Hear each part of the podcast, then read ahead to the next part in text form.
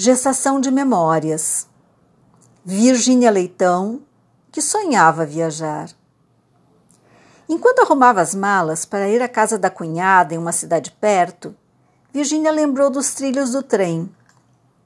Poucos anos antes, ela e o recém-namorado passeavam de mãos dadas pelas linhas férreas da cidade.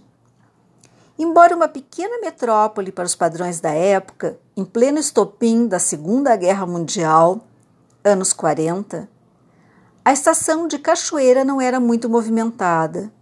Os trens partiam em horários certos. Por isso, os trilhos eram escolhidos pelos jovens enamorados para as primeiras escapadas a sós. Os trilhos e o cinema. O único cinema da cidade tinha filmes emocionantes.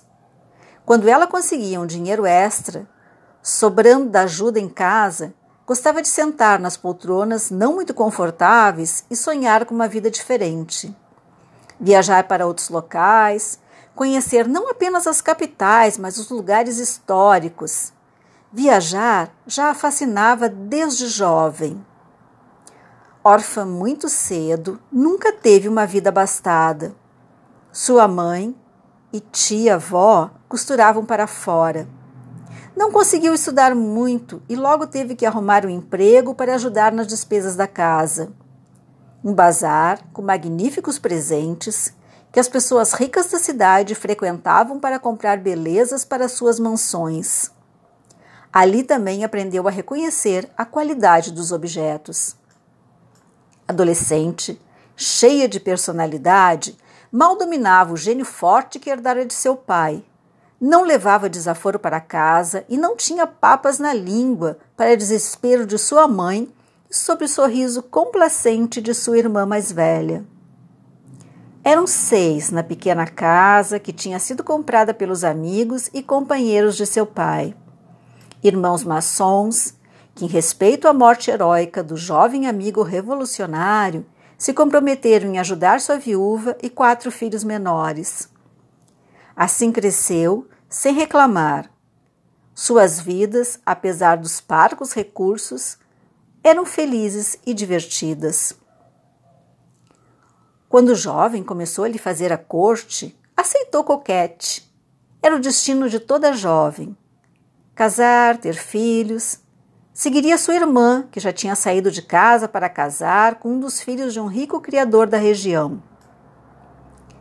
Não sentiu os sinos tocando como lera em vários romances, mas pensou que isso viria com o tempo. Talvez. Gostava do moço. Era gentil, parecia gostar dela pelo empenho que fazia em lhe conquistar. Gostava também dos passeios nos trilhos, não iria negar. Era jovem, saudável e a natureza se fazia presente nas vontades. Não entendia o porquê da implicância que seu irmão mais velho tinha com o moço. No começo, achou que fosse pelas línguas fofoqueiras da cidade, que sempre espiavam o enlevo dos apaixonados. Umas beatas, pensou consigo. Espero nunca me tornar uma delas. O tempo passava, os danados dos sinos não tocavam, e o moço, agora seu noivo, se tornava mais insistente com os avanços. A inquietação dela entre o que imaginava ser seu caminho natural e o que o corpo lhe dizia aumentava. Enxoval pronto, a data se aproximando, ela cada dia mais inquieta.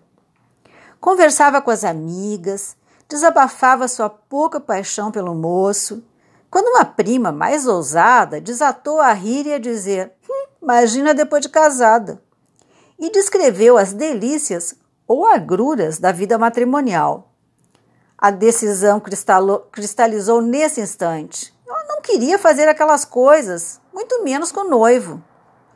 Na primeira oportunidade, conversou o moço e, decidida, mas delicada, disse que não ia levar adiante o relacionamento, que o gosto não era de casar, que ele se sentisse livre para ser feliz com outra. Essas desculpas que se dá para não magoar mas já se sentindo sem uma tonelada por cima. Não imaginou a reação dele. Enlouqueceu. Disse que ia lhe matar e se matar se ela continuasse com aquela loucura. Revelou um lado que ela não tinha querido ver até o momento.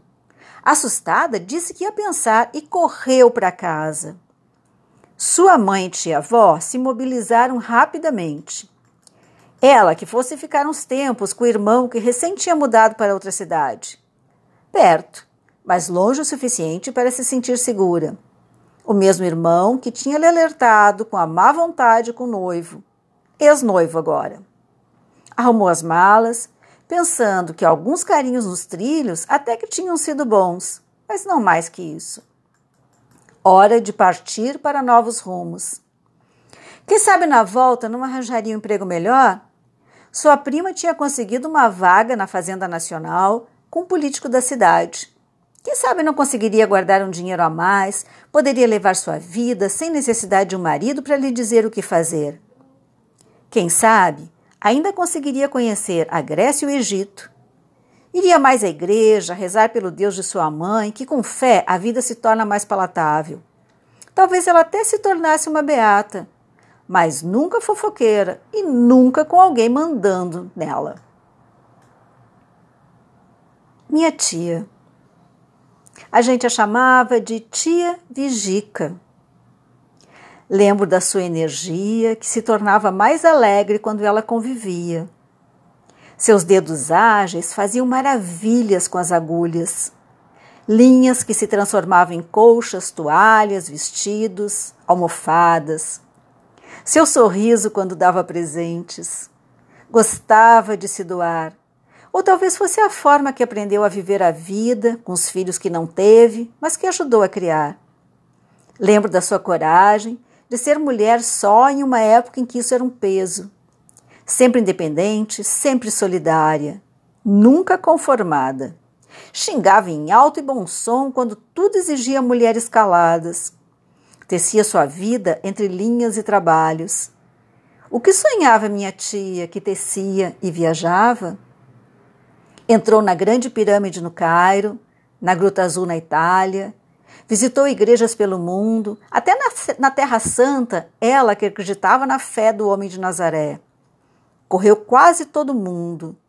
Dele nos trazia lembrancinhas cheias de amor, mas mais, trazia histórias de vida e possibilidades. Era ávida de conhecer. Minha tia Vigica partiu em uma madrugada de 2021, dormindo. Tinha quase 98 anos. Os que amamos nunca morrem enquanto em nós restar essa lembrança do quanto que viveram foi tão significativo nessa tessitura de momentos que formam a colcha de retalhos da vida que vai se formando de nossas ações e sentimentos.